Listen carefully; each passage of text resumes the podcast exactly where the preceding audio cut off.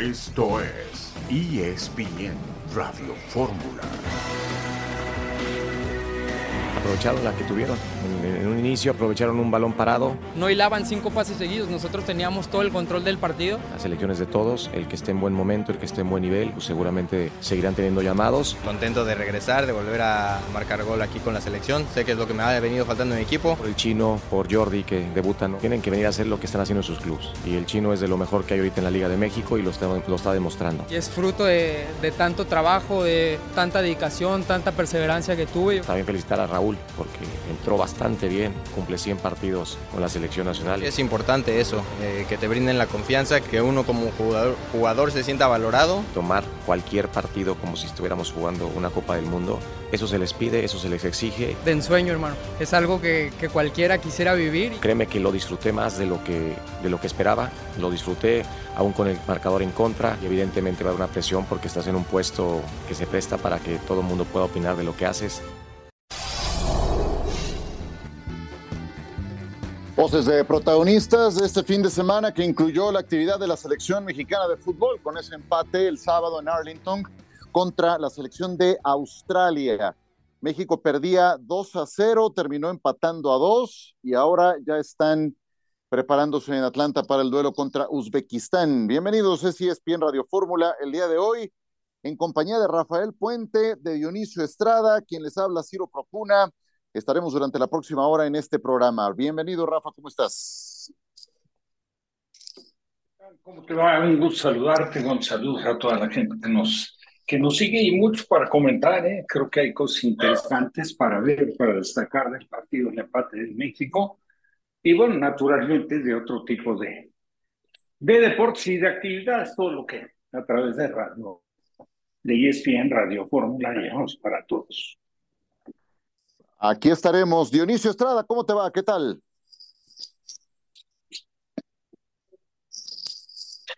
Dionisio Estrada, me parece que estás muteado.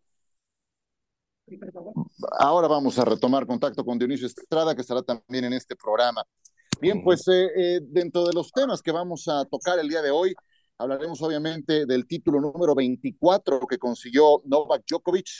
Nueva York ha sido el eh, punto neurálgico en el mundo del deporte durante este fin de semana y continuará también el día de hoy porque el Monday Night Football entre los eh, Jets de Nueva York y los Bills de Buffalo es también en esa zona de la Gran Manzana, concretamente en East Rutherford, New Jersey, que es donde se va a estrenar Aaron Rodgers como nuevo mariscal de campo de los Jets. El juego a partir de las 6 de la tarde por la pantalla de ESPN. Desde las 5 estaremos con NFL Live. Eh, dentro de las cosas que pasaron este fin de semana, hablaremos con John Sutcliffe del terrible desempeño de Cincinnati, de la caída estrepitosa de los gigantes ante los Dallas Cowboys y también de lo mal que se vio Pittsburgh ante San Francisco jugando como local. Luis Rubiales al fin dejó de ser el presidente de la Federación Española de Fútbol, anunció este domingo su dimisión en una entrevista con el periodista inglés Piers Morgan. Y también analizaremos algunos resultados que hay en el fútbol internacional, no nada más del día de hoy. Portugal goleó a Luxemburgo, también de otros acontecimientos del fin de semana, como que Neymar superó la marca de más goles anotados con la selección de Brasil, eh, marca que pertenecía a Pelé. Dionisio, ¿por ahí andas? Sí, por aquí andamos, Ciro. Gusto saludarte a ti, a Rafa y por supuesto eh, la noticia más importante del fin de semana, esa foto que ha dado vuelta al mundo de John Sutcliffe, nuestro compañero también, este, eh, Ciro, ¿no? del fin de semana?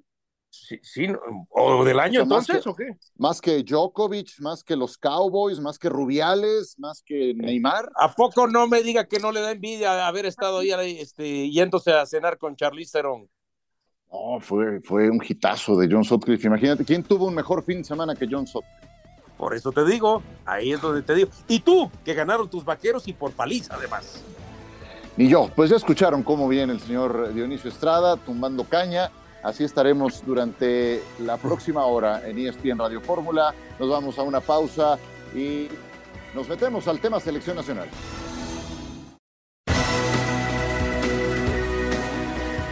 Como gran referente de la selección, me parece que Héctor lo, lo ha asimilado ese liderazgo, ha asimilado y ha disfrutado mucho esta concentración eh, lo veo quedarse hasta altas horas con, con, jugadores y es en base a eso, a exponer lo que, lo que él vivió. También esa, esa ilusión y esas ganas de querer estar aquí a mí es lo que más me, me, me ayuda, me motiva a, a, pensar en él. La exigencia no la tenemos que poner primero nosotros y si no nos la ponemos nosotros nos la va a poner el rival, porque como bien dice Uzbekistán a lo mejor no es un rival de mucho nombre, de mucho peso, pero bueno, Estados Unidos sí le mete 3-0, pero dos goles son en el 92 y en el 98. De verdad que lo verán mañana nuevamente, lo dije con usted, lo volverán a ver.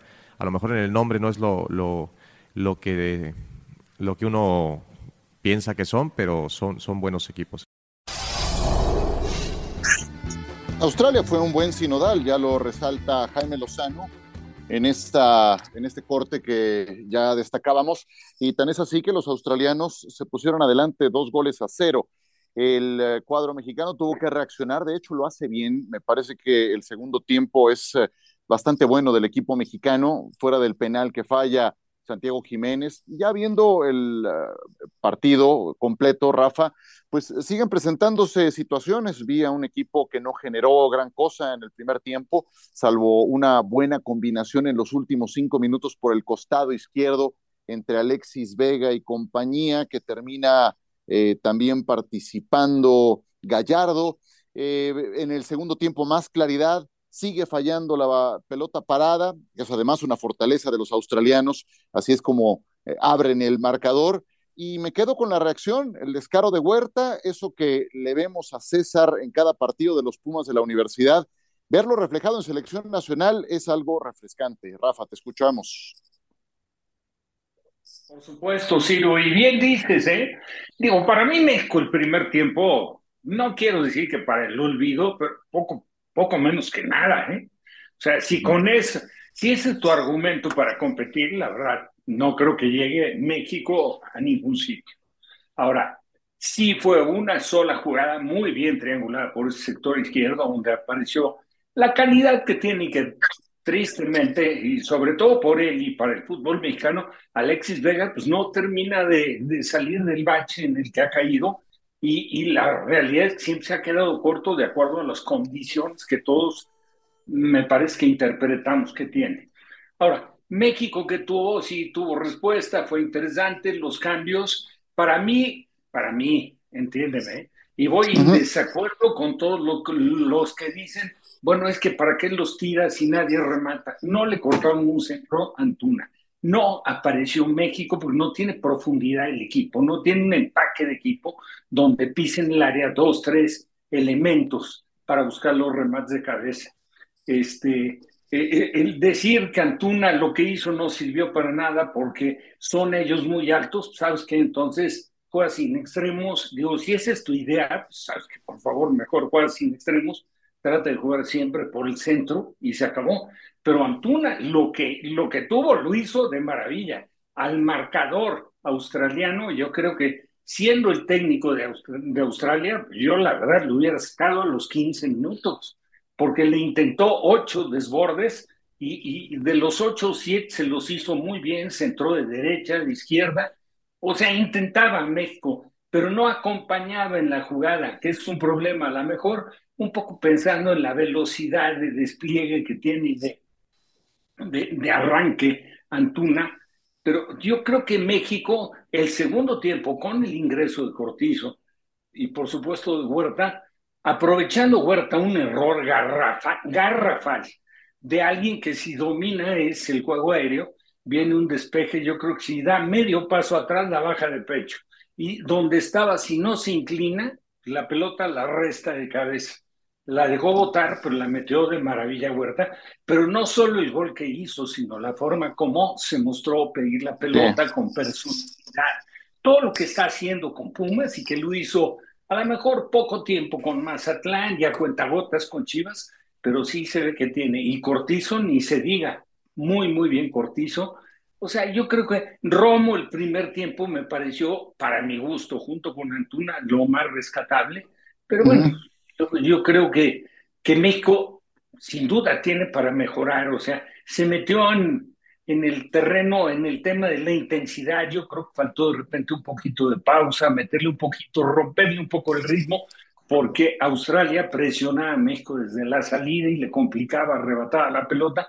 Claro, ellos no tienen tanta posición de pelota porque son muy frontales, tratan de buscar guiar por los costados y meter la pelota al centro para tratar de conectar de cabeza. Pero bueno, a final de cuentas yo diría que para México, eh, la verdad es que fue justo el resultado porque México pues, ahora sí que se levantó del 2-0 en contra y a final de cuentas mejoró en el segundo tiempo, pero todavía mucho para mejorar. ¿eh? Sí, sí, sí, no hay duda. Eh, incorporamos a esta, a esta mesa de, a nuestro compañero Mauricio Imay.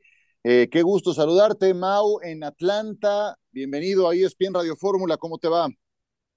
Con el gusto de siempre, mi querido Ciro. Buenas tardes y fuerte abrazo para todos. Aquí estamos llegando al, al, complejo del Atlanta United, una de las de las instalaciones, de los complejos más impresionantes que me ha tocado conocer de este equipo de la MLS, eh, aquí donde trabaja Gonzalo Pineda, un Gonzalo Pineda que por cierto, bueno, pues mantiene una gran relación con Jaime Lozano durante tanto tiempo, fueron compañeros, este, los dos como futbolistas, ahora cada quien ejerciendo como entrenador, uno en la MLS, el otro en selección nacional.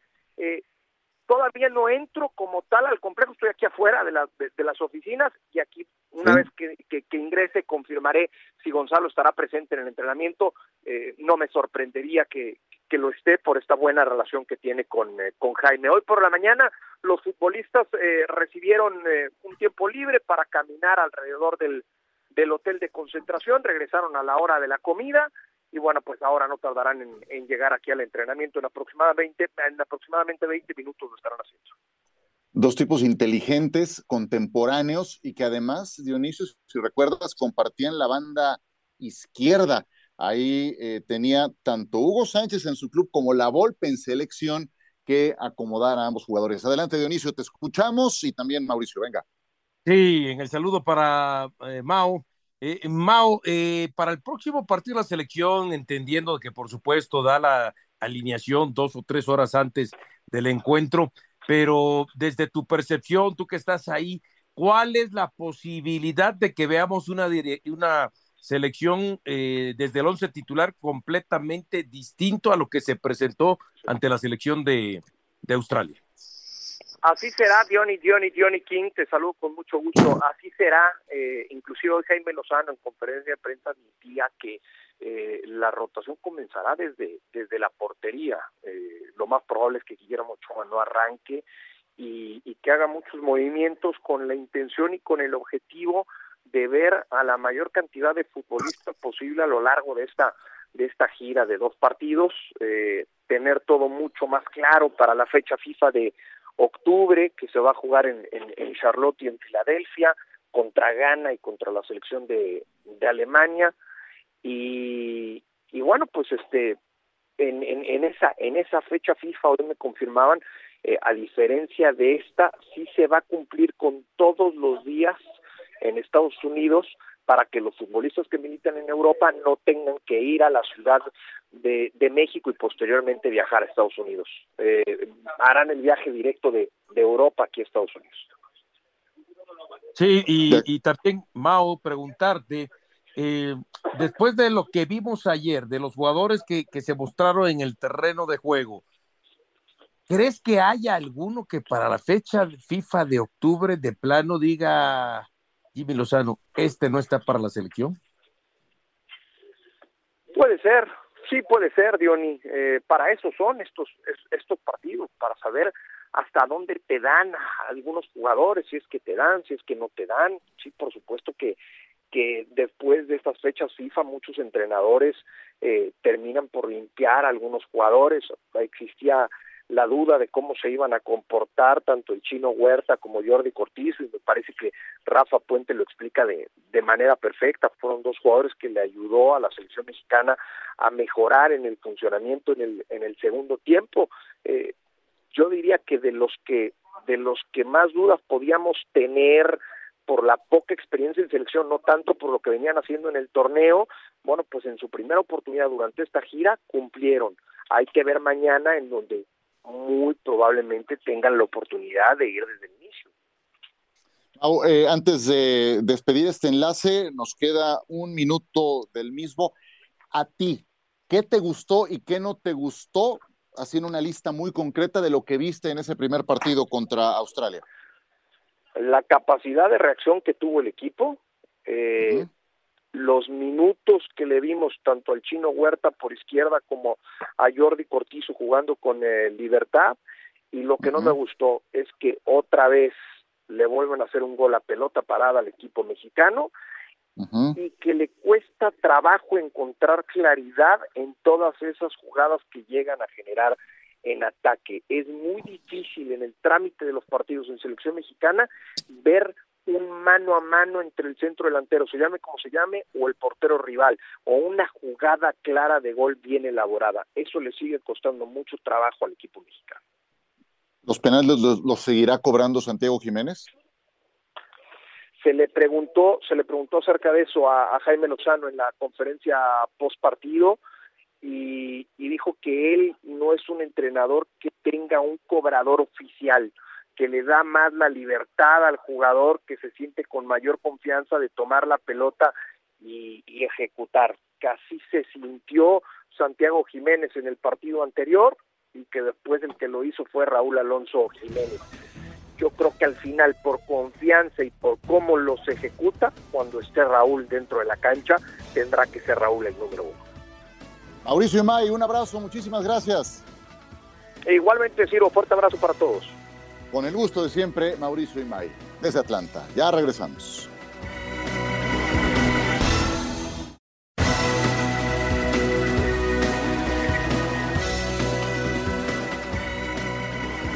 Bien, regresamos a ESPN Radio Fórmula. Vamos a hablar de fútbol americano con John Sutcliffe. Primero te saludo, John. Ya estás por ahí desde MetLife Stadium. Ah, bueno, no está todavía John Sutcliffe. Muy bien. Eh, bueno, no sé si quieran comentar algo breve de el tema de selección nacional. Yo nomás, si me permite, Ciro. Por favor, claro, claro. Este, eh, escuchábamos justamente en el arranque del programa algunas declaraciones tanto de Huerta y también de eh, Jimmy Lozano, ¿no? a mí la cuestión que sí me causaría y me llamaría completamente la atención es que no haya una falta total de, de, autocrítica, o, más bien, o que haya mucha este, eh, falta de autocrítica. Porque si bien es cierto que México no sufre el partido y que Ochoa haya sido figura, pero al final de cuentas, durante 60 minutos, con poquito, con una llegada por arriba, con otra llegada que es penal, estabas perdiendo el partido.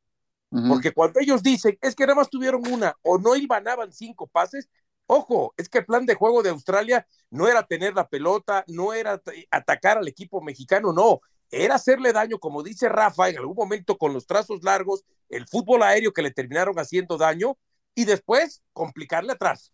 Bien plantados, bien organizados. Y desde el plan de juego de uno y del otro, Australia eh, eh, se le incomodó al equipo mexicano y el funcionamiento del equipo mexicano durante 60 minutos hasta que llegaron los cambios realmente fue pobre.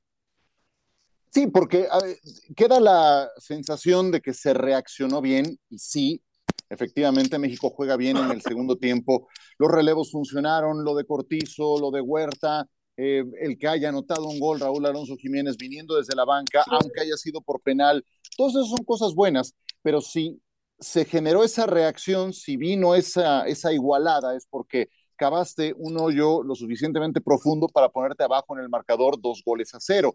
Y tampoco se generó mayormente, o sea, el primer tiempo fue realmente malo. Tú explicabas en Fútbol Picante el sábado que hacíamos el programa que le ponías un 6 de calificación al equipo mexicano.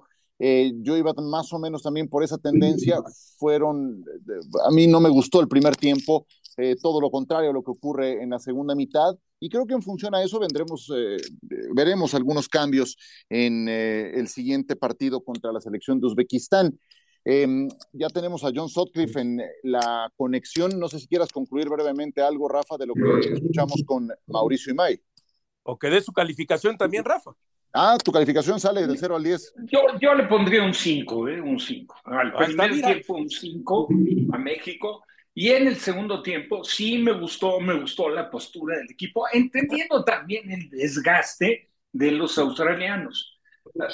Yo quisiera ver y me encantaría ver en el siguiente partido a estos jugadores que se han ganado la convocatoria pulso, que sí le cambiaron el rostro a México, por lo menos con más personalidad, por lo menos con más encaramiento, con más atrevimiento, y que eso se pudiera dar desde el arranque del partido y no bajo las circunstancias que se van presentando, donde sabemos que el comportamiento de los equipos por desgaste, por lo que quieras, más o gustes, o por administrar o por tratar de de, tener el manejo del partido para con, con, terminar consiguiendo la victoria, pues la verdad sucede. Yo creo que México tiene que buscar tener un fútbol que tenga una personalidad, un sello característico del fútbol mexicano.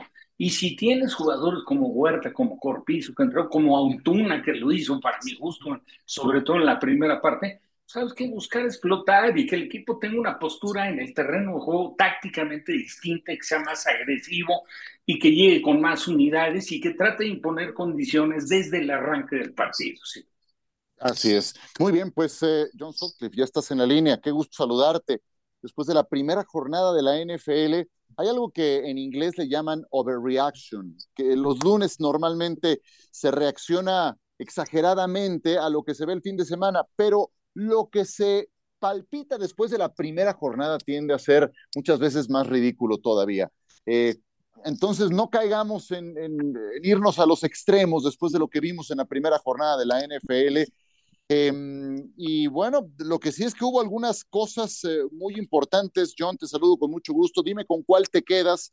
La caída estrepitosa de Pittsburgh, lo bien que se vio Brock Purdy en la casa de los Steelers, lo mal que se vio Joe Burrow fuera de forma, apenas lanzando para 82 yardas. Lo bien que se vio Jordan Love, tres pases de anotación en Chicago o el espectáculo de Tua Tagovailoa en Los Ángeles. ¿Cómo estás? Mi Ciro, perdón si escuchan el sonido local, pero nos, nos sacaron del estadio por ahí amenaza de tormenta eléctrica yo te diría que me, la sobrereacción que no me quedo, yo creo que Cincinnati va a estar en la conversación. ¿Cuántas veces hemos hablado que, que un equipo en, en, septiembre para muchos es la pretemporada? Creo que Filadelfia sufrió de no sus titulares, eh, pero de todo, creo que me quedo con la gran calidad que tienen los San Francisco 49ers y Dallas sí vine al estadio, ganó 40-0, blanquear los gigantes, pero no exageremos, porque Dallas es muy bueno, para ganar en septiembre. Entonces, pasito a pasito, curiosamente será Dallas Jets la semana 2, Ciro. Sí, la defensa brutal, brutal, brutal. Me tocó Dionisio transmitir ese partido y fue simplemente asfixiante en una palabra. Sí, realmente sensacional la presentación de, de los vaqueros de Dallas. O sea, yo tenía que, que podía ganar, por supuesto, pero de la manera en que lo terminaron haciendo, y ahí le, le, platico a John, ¿esta es la realidad de uno o de otro equipo? ¿O simplemente, como dicen en el fútbol cuando hay goleada, fue un accidente? No, Dionisio, mira, yo creo que Dallas va a llegar tan lejos como sea dominante su defensa. Creo que ayer Gigantes en el primer drive y la pateada bloqueada y entregas de balón, pues Gigantes yo creo que no va a competir en esa división, ¿no? Pero que fue un buen comienzo para Dallas sin duda alguna, pero creo que San Francisco me gustó más. yo creo que San Francisco fue y ganó en un lugar muy complicado como es ganar en Pittsburgh y creo que los 49ers mandaron un mensaje que son, son un equipo de a Yo creo que el mejor equipo en la NFL ahorita son los 49ers y sobre todo que perdí pues nos demuestra que en su segundo año tiene con qué. Sin duda, sin duda, se le vio con mucho aplomo en un campo hostil contra una defensa que tiene TJ Watt que logró capturarlo tres veces, nada más TJ Watt en este partido. Eh, John, hoy estás en New Jersey también para el duelo de los Jets de Nueva York contra los Bills de Buffalo, la presentación de Aaron Rodgers. Has estado en juntas de producción, ya a estas alturas estás afilado en el tema. Danos los dos o tres factores principales para este partido. Mira, yo creo que un punto muy importante para Aaron Rodgers es el ritmo, porque Aaron es el quarterback desde que llegó a la NFL. A ver, creo que perdimos a John. Ahí, está, ahí está, parece que está. Ahí Disculpa, este, ahora sí que nos, nos, llevaron a un túnel, nos sacaron de la cancha y, y, se está metiendo aquí el sonido local. A ver, me estoy tratando de, de alejar un poco, pero ya se imaginan, a ver, rápidamente. Su línea ofensiva va a ser fundamental. Por otro lado, Búfalo sabe que no se puede dar el lujo de entregar balones, en balones. Ahorita Búfalo por puntos y medio, pero como siempre digo, si a mí me enseñaron que un perro que recibe puntos en casa hay que tomarlo. Lo que me preocupa un poco es el, el inicio del kickoff, un, un día muy especial aquí en Nueva York, 11 de septiembre, por todo el tema de las tormentas eléctricas. Si ahorita estuviera por inicio partido estaría evacuada la gente del estadio. O sea, hay que estar pendientes de estas tormentas eléctricas. Por supuesto. Venga, Dionisio. Sí, mi querido John Sutcliffe, quiero felicitarte realmente y sé que ha sido noticia a nivel mundial por esa eh, compañía ah, que tenías de Charlize Theron y te pregunto, va a estar, me imagino, te, va a seguir en toda esta gira que has tenido. La invitaste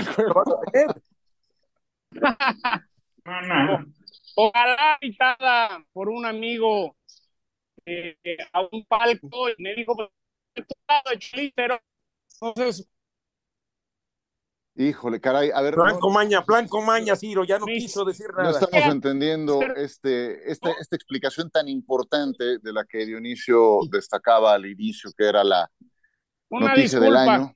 A ver, ahí, ahí parece que mejoró. Venga, John. No, nomás, este, uno que hace tequilas, patrocina el US Open, cuando ve y me dijo, pues te toca sentarte al lado de Charlize Theron, y cuando vi mis amigos me andaban mandando mensajes, le dije, muchas gracias, perfecto, los pusimos celosos, millón, y la verdad se portó muy amable, y no es un 10, es un 11, una mujer bellísima, muy buena onda, que fue muy buena experiencia eh, sentirme así como raro que me sentaron al lado de ella y que se volvió viral. Entonces, ojalá me vuelvan a invitar al US Open. Pues vaya fin de semana el del señor Sotcliffe que rematará hoy en la presentación de Aaron Rodgers con el uniforme de los Jets y no es poca cosa, los Jets habían sido irrelevantes durante mucho tiempo, hoy todo el mundo los quiere en horario estelar y en horario estelar lo tendremos por ESPN. John, nos quedan 30 segundos para irnos a la pausa, pero ciérralo como tú acostumbras. Primera vez desde el 87 que un estadio de NFL tiene partidos nocturnos. Ayer ya hoy, hoy Ciro, Diony, es lunes. Aaron Rodgers reciben a Josh Allen y los Bills en Monday Night. Monday Night por ESPN, Pablo, Lalo y John. Monday Night. Espero que no andes repartiendo tacleadas porque los que están en el campo, esos, esos sí la arman. Muchas voy gracias. Por Ciro. Los jueves voy por ti, Ciro. Venga, venga, ahí nos estaremos saludando. John Sutcliffe desde MetLife Stadium. Pausa y regresamos.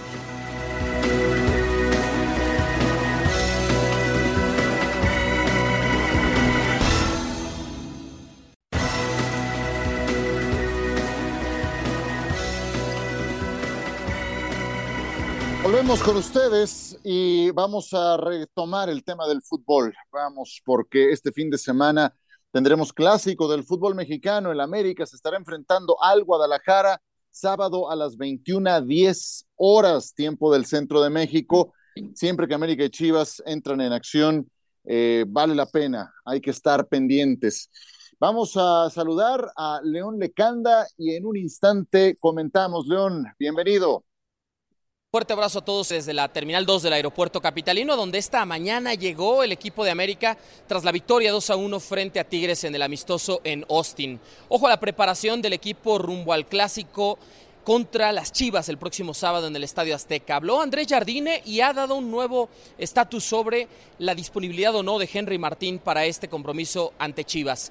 El hecho es que Henry Martín se espera que trabaje mañana al 100% con el resto de sus compañeros y si no tiene ninguna recaída antes del viernes, va a jugar algunos minutos, quizá no todo el partido, pero va a tener participación contra Guadalajara. Escuchemos al técnico de las Águilas del América. Henry creo que a partir de mañana trena normal con el grupo, es lo que aguardamos. Espero que no sienta ningún tipo de molestia en el, gemelo y, y pueda estar a disposición en el clásico. ¿Qué tan importante es para ti que esté listo, pero sobre todo al 100%, que no lo arriesguen a una lesión más grande? Ah, es un, uno de los líderes del equipo, un gran, un gran goleador, un, un delantero importante, el equipo lo confía mucho y claro, es muy, muy importante.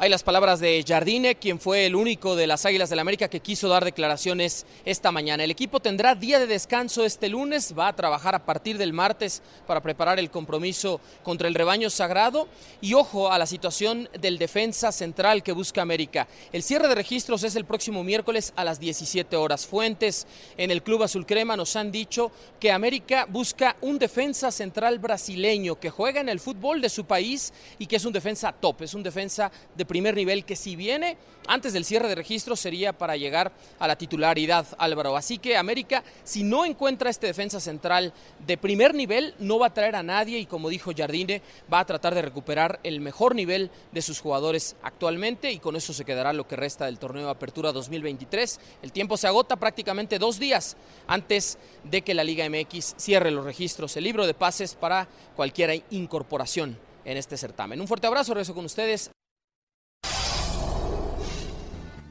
Gracias a León Lecanda, pues eh, es el refuerzo que siguen buscando, un defensa central. Semana de clásico, Rafa Puente, con esta interrupción de por medio, ¿a quién ves eh, llegando mejor, al América o a las Chivas? Independientemente del momento en el que se presente y lo que quieras, pues es, eh, hay que reconocerlo, el partido que mayor interés despierta en, toda la República Mexicana. O sea, el clásico, el América Chivas, siempre estará por encima de todos los demás y, y creo que naturalmente no es la excepción, no ha tenido, un arranque altamente prometedor. Chivas se cayó en los dos últimos partidos, acaba de recuperar en un partido contra el León jugado en Estados Unidos. América que no ha tenido un inicio a lo mejor también encontrando una serie de inconvenientes como los ha encontrado Chivas en lo que se refiere a la alineación, principalmente en el aspecto defensivo, pues ha recuperado a Cabecita, es muy probable que aparezca, si no completo, lo escuchábamos en Jardín en minutos, este Henry, tiene, pues yo, yo, yo creo que, sinceramente creo que llega dentro, en, entendiendo que ninguno de los dos está en su mejor momento, yo creo que América llega ligeramente mejor que Chivas y hay que entenderlo, o por lo menos yo así lo veo, como favorito para este clásico. ¿Coincides, Dionisio? Sí, yo pienso que llega menos mal América, ¿no? Eh, además, Chivas tiene dos partidos con dos derrotas. Menos mal. Sí, sí, sí. Eh, no sé si así eh, el término sea el correcto, ¿no? En cuanto al momento, menos malo el momento de, de América que el de Guadalajara, pero con dos derrotas Guadalajara, al margen de que haya ganado el amistoso. América, bueno, en un partido que había super, eh, sido superado prácticamente los 90 minutos, pero lo terminó ganando a Cruz Azul 3 a 1 y siempre no perder, aunado, aunque no hayas tenido un buen rendimiento, pues te permite eh, tener eh, por lo menos el ánimo y también la confianza de seguir trabajando cierto oxígeno. Pero además yo veo algo importante, cosa que le cuesta a Guadalajara eh, eh, basa su funcionamiento en el fútbol colectivo y América en algún momento cuando no le sale el colectivo aparecen las individualidades y ahí Guadalajara sufre y América tiene ventaja. Individualidades y destellos de fútbol asociación que, de pronto cuando lo América lo presenta en la cancha son mejores que los que tiene Chivas. Mm, Pues veremos. Eh, ¿Es en realidad la vuelta de Henry Martín lo que necesita el América? ¿Es eso lo que va a enderezar lo que no hemos visto hasta el momento del América? Ya que les decías que el que llega menos mal era tal.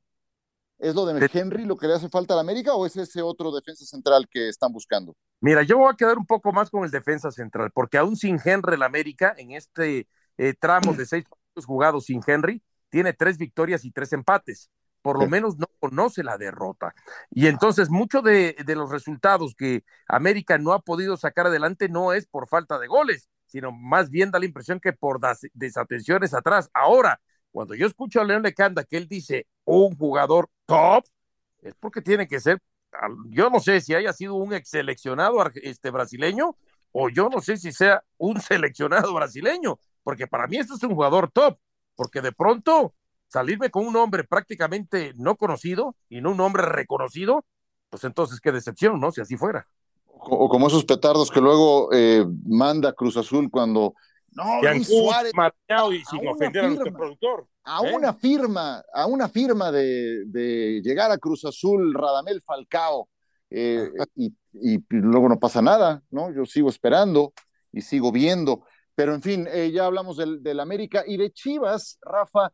El inicio que tuvieron se debió más bien a el tipo de rivales que enfrentaron, a que los agarraron eh, fríos en el ritmo del torneo. Eh, ¿Cuál es la realidad del Guadalajara, dirías tú, Rafa? Guadalajara me parece, te voy a decir y seguramente voy a lastimar a muchos seguidores del Guadalajara. Para mí ni siquiera fue la realidad, la realidad lo fue el torneo anterior. Para mí estuvo por encima de lo que el plantel tiene para ofrecer. O sea, reconociendo que hizo una campaña totalmente inesperada, ese manejo que ha tenido Pauno para, para la motivación del grupo, la entrega, la disposición, el equipo respaldado en una enorme dinámica, una contracción que me, me créeme, Ciro, sí me cuesta decirlo porque suelo ser bastante respetuoso del jugador, de su trayectoria, pero yo creo que que el caso de Gutiérrez no es el jugador que requiere Chivas de acuerdo a lo que al, comportamiento que tuvo en toda la temporada anterior en la fase de liguilla, dejando de lado esos últimos minutos donde se dejó arrebatar materialmente el título del fútbol mexicano por Tigres, pero, pero Eric Gutiérrez no lo veo no, no sé qué, cómo le puede hacer este hombre para poderle encontrar algún espacio donde realmente, de acuerdo a la calidad que mira que la tiene de sobra, pero pues no está metido en el ritmo, en la dinámica, en la intensidad. Entonces, a Chivas sí lo veo con algunos inconvenientes por encima de América. ¿eh? O sea, para mí América, el regreso de Henry va a ser fantástico para potenciar la figura de Quiñones yo creo que sí le hace falta a Quiñones que juegue Henry, porque siempre el colombiano ha ido, o colombiano mexicano ha ido acompañado de un centro delantero que quieras o no le cumple con una función muy importante para que después aparezca este hombre con una determinación total.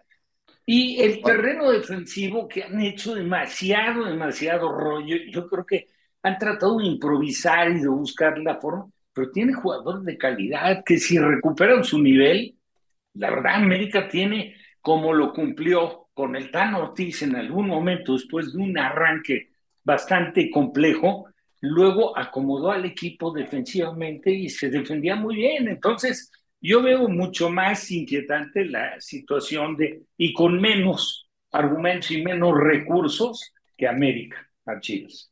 Sí, sí, sí. Lo, lo, que América tiene en abundancia, que es pólvora, porque eso tiene Quiñones, eso tiene Henry cuando esté de regreso, eso tiene eh, hasta Richard Sánchez, eh, el propio cabecita cuando esté de vuelta, es lo que le hace falta al Guadalajara que carece de un eje de ataque. Muy bien, pues cambio de tema, semana de clásico, será algo que retomemos en días siguientes. Y, y, algo que queda ahí para la historia es el título logrado por Novak Djokovic, número 24 en su carrera. Impresionante lo de Novak Djokovic ya tiene un lugar entre los mejores de la historia y Pilar Pérez estuvo en primera fila, no nada más en esta final, todo el US Open en Flushing Meadows y la saludamos con mucho gusto, Pilar. Hemos llegado al final del US Open 2023 en el cual Novak Djokovic se coronó campeón por vigésima cuarta ocasión de Grand Slam. Una noche que recordaremos porque fue una batalla, sí, a pesar de los sets corridos en los que el serbio se terminó llevando este cuarto trofeo en el último Grand Slam del año frente a un Daniel Medvedev que parecía complicado que volviera a realizar la hazaña que tuvo como contra Carlos Alcaraz en donde hizo un partido prácticamente perfecto para eliminar al vigente campeón y ahora con Novak, bueno, no se le vio a lo mejor esa intensidad, no se le vio esa perfección en la estrategia y sabemos que, bueno, Novak Djokovic sabe salir de los momentos más determinantes como lo que es un campeón. Y es que en ese segundo set, cuando se fueron al tiebreak, lo supo cerrar de maravilla. Era la oportunidad para que Daniel Medvedev regresara al partido y pudiera hacer algo. Al final, en poco más de tres horas, terminó este encuentro. Por cierto, con uno de los sets más largos en la historia de este torneo, 104 minutos. Y es que a veces el marcador no refleja lo que se vio en la cancha. Puntos sumamente largos, ambos con una defensa extraordinaria, pero bueno, Novak termina haciéndote daño de las maneras en las que tal vez ni cuenta te das, sobre todo en el tema mental. Por eso es que después de que se coronó, terminó sacando esa playera en honor a un gran amigo como lo fue Kobe Bryant y diciendo eh, cómo la Mamba Mentality le ha ayudado a lo largo de su carrera a regresar en momentos de lesión, a seguir luchando y hoy a los 36 años de edad a convertirse en el campeón eh, de más edad en la historia del US Open. Así que este día lo recordaremos por siempre por ser el día en el que llegó por fin el Grand Slam número 24. Impresionante y ya se distanció de Rafael Nadal 22 Grand Slams y Roger Federer 20, Federer ya retirado. El serbio tiene 36 de edad y parece difícil que alguien le pueda competir en la actualidad. Sabemos que Rafael Nadal está de salida y lo que vimos eh, durante el fin de semana, pues es esta figura emergente que es Carlos Alcaraz, que lo ha hecho con mucha fuerza, pero se quedó en la ronda de semifinales. Ahí va a seguir Alcaraz y él eh, va a encabezar el relevo generacional. Pero ¿hasta dónde están dejando el listón estas tres fieras que coincidieron de inicio en esta época? Sí, sí, sí, sensacional lo de estos tres, Roger, este, Nadal y por supuesto Nola. Y en el caso de Nola, que hoy ya amanece también como el ranqueado número uno de la ATP, lo tenía Alcaraz justamente, pero los títulos que ha estado consiguiendo recientemente también Nola en esta temporada, le ganó Alcaraz eh, en Cincinnati, se pensaba que se iba a volver a repetir una final entre estos dos por tercera ocasión consecutiva, porque también habían jugado la que había sido en, en Wimbledon, y a la hora de la hora, pues eh, no terminó siendo así, pero sí reiteramos, eh, dices tú, Nola, 36 años, y se ve todavía enterito. A lo mejor en algún momento, por la cuestión de la misma edad, pues lo terminará superando Alcaraz, pero ahorita, en si agarro la mejor, el mejor momento de Nola y el mejor momento de Alcaraz, nada haría Alcaraz ante Nola. Chiro, Diony, hay, hay un punto a considerar, perdón que... no, no, no, claro. Adelante, Pero, pero digo, lo de, lo de Djokovic es espectacular, es impresionante, es un fuera de serie como lo fueron también Nadal y Fede, y como él se va en, en camino de serlo Alcaraz. Pero sabes que el tema de las lesiones, acuérdate cuántas cirugías de rodilla tiene Federer, cuántas lesiones ha tenido Nadal en su carrera, siendo un tenista a lo mejor de menos, menos argumentos técnicos que, que los otros, pero con, con una mentalidad y una entrega y un desgaste físico impresionante. Entonces, lo de Djokovic, aparte de tener todo lo que tiene en calidad como tenista, pues la ventaja de no verte, pues la verdad, no ver truncada tu carrera en algunos momentos por lesiones. Sí, sí, sí, sí, el cuidado que ha tenido de su, de su cuerpo eh, es impresionante. Es, atleta que... Perdón. ¿Y sabes qué? Y no olvidar que Djokovic no estuvo en algunos torneos importantes y de gran slam por el tema de la vacuna, ¿te acuerdas? Así es, sí, sí, sí, precisamente yéndose, yo creo ahí sí, a otro extremo, eh, pero pues asumió la responsabilidad, dejó de ir a algunos torneos y, ahora está ya de regreso en el eh, plano más alto. A ver, nos quedan, uy, nos quedan tres minutos para que termine el programa. Eh, teníamos a Scaloni hablar de la eliminatoria de la Confederación Sudamericana de Fútbol. Ese tema yo creo que Em, lo dejamos para otro día. Está lo de Neymar, que superó al Rey Pelé con más goles anotados en la historia de la selección brasileña. A mí me cuesta inclusive hasta trabajo ponerlos en el mismo enunciado, pero bueno, pues el dato es ese. Neymar anotó su gol 78 y ya superó a Pelé. Pelé con una influencia no nada más a nivel fútbol brasileño, a nivel fútbol mundial indiscutible. Neymar ha quedado a deber. Em, y está también la noticia de Luis Rubiales. Rubiales al fin dimitió del cargo de presidente de la Real Federación Española de Fútbol. Era insostenible.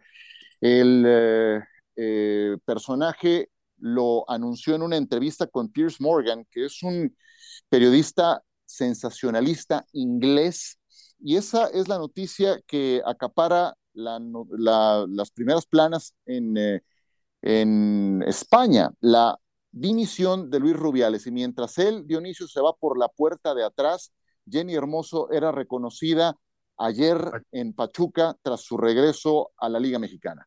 Sí, y que ella misma dijo, ¿no? Que no iba a hablar más del tema y, bueno, y qué bien que lo está haciendo. Y, y, lo de Rubiales, insostenible, pero además ya era la presión de todos lados del mundo de la política, del mundo de la sociedad, del mundo eh, futbolístico, el tema de la FIFA, que él lo estableció y reconoció al final de cuentas que eso termina pesando cuando la FIFA te inhabilita, aunque sea 90 días, pero será 90 días y después, cuando venga la investigación, será mucho más tiempo. Entonces se quedó prácticamente solo, porque ni siquiera el Seferín de la UEFA, en el que él era vicepresidente, lo terminó apoyando en este tipo de situación. Se va por la puerta de atrás, aunque él dice que pese a todo va a seguir en la lucha para demostrar su inocencia. Rafa, nos quedan 30 segundos.